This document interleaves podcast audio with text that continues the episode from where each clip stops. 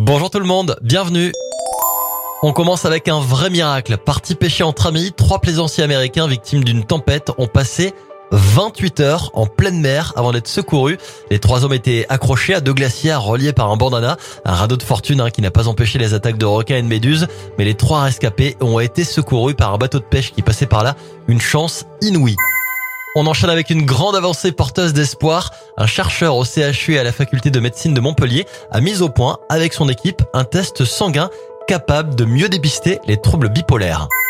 Un cavalier qui surgit au-delà. Et on termine avec une excellente nouvelle pour tous les fans de Zorro et de Jean Dujardin. L'acteur français va incarner le célèbre Don Diego de la Vega dans la nouvelle série France Télé qui est actuellement en développement. Le tournage débutera l'année prochaine.